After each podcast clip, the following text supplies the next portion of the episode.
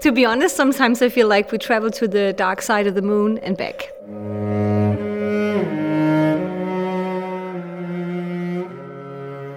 Ten years of band history concentrated in one sentence. Tine Fries Ronsfeldt, soprano, is one of the Postyr founders. About 10 years ago, in autumn 2009, five young, talented singers from Denmark had one vision leaving the borders of a cappella music. Since that time, a lot has happened. I mean, over 10 years, we have had so many experiences together, the highest of highs, and also we've gone 10 years of our life together. So I feel that Postyr is now my extended family. We cannot live without each other. And also sometimes we oh, we we struggle together because we disagree about different things, like you would do with your brother or your sister.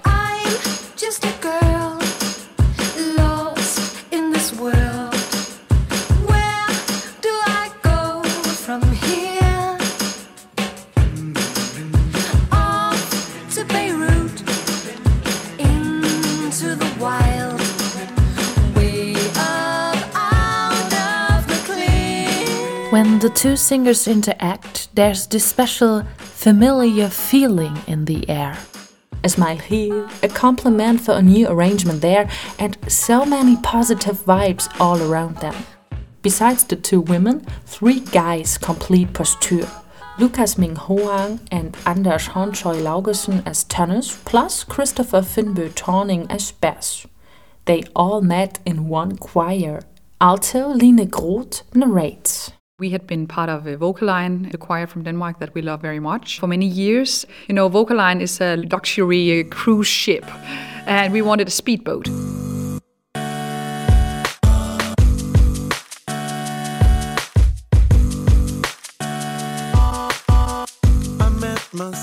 Postyr enters the a cappella speedboat with a loop station, laptop, catchy melodies, and electronic sounds. 10 years ago, bassist Christopher got some technical gimmicks as a Christmas present. The band has experimented with these from the very beginning, looking for the unique Postyr style. Tine Fries Ronsfeld remembers. One of the things about a looper is that it can make five voices sound like more than five voices. That we could actually get a little bit of the sound from the cruise ship, from Vocal Line, even though we were only five people in the speedboat. But another part of it is that the electronics can apply some sounds that the voices cannot make.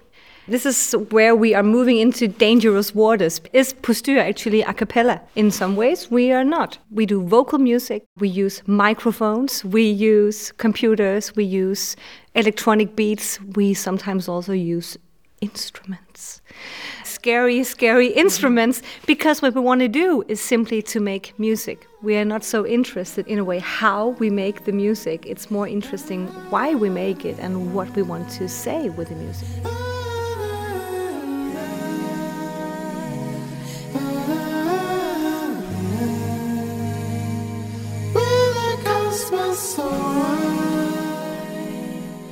Postyr represents bravery, creativity, being different. They don't feel affiliated to genre borders or tight definitions of a cappella music. Postyr floats over with their Danish easiness. The result? They found their own Postyr style. Cultural manager Florian Stettler said once, Postyr is e cappella, but after all, the five want to continue to grow Line Groth. The music we write these days is obviously a lot different from the music we started out with because simply we've got some more life experience. All of us have gotten families uh, since we started, so we are in a different place in our lives and with Postyr. Okay, stretching it out like that and a lot of consonants. If I dare to ask it, if I dare it to be true, if I dare, like that. Everybody, not only the melody, everybody. Okay. Line Groth in action. With the Bonner Jazzchor, she works on one of her arrangements. This is also one part of the Postyr Total package. The five singers want to inspire the vocal scene. They share their knowledge in workshops, for example, at the Aarhus Vocal Festival. About 10 years ago, the five Danes came here to gain their first stage experiences. Until today, Postyr is closely connected with the festival. The tight contact to the vocal community is important for the musicians. They care of it lovingly. The Postyr arrangements are very popular. Currently, they work on their fourth album. This will be a special project. Postyr will release new songs and also notes for choirs and ensembles. So, to say, the Postyr sound to take back home. Like a paper tiger in black and white. Ready to jump at me. The teenier things in a trivial life. After the last 10 years, Postyr has developed in a musical and human way. The solo voices shall get more space on their fourth album.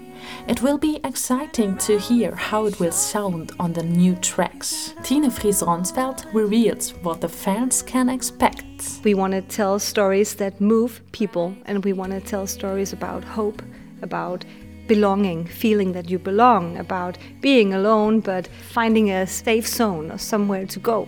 I sometimes still feel a little bit alone in the e cappella world. So I hope that more people will, more choirs, more vocal groups will start producing their own uh, music and telling their own stories, and that we as Postyr can inspire people to do that.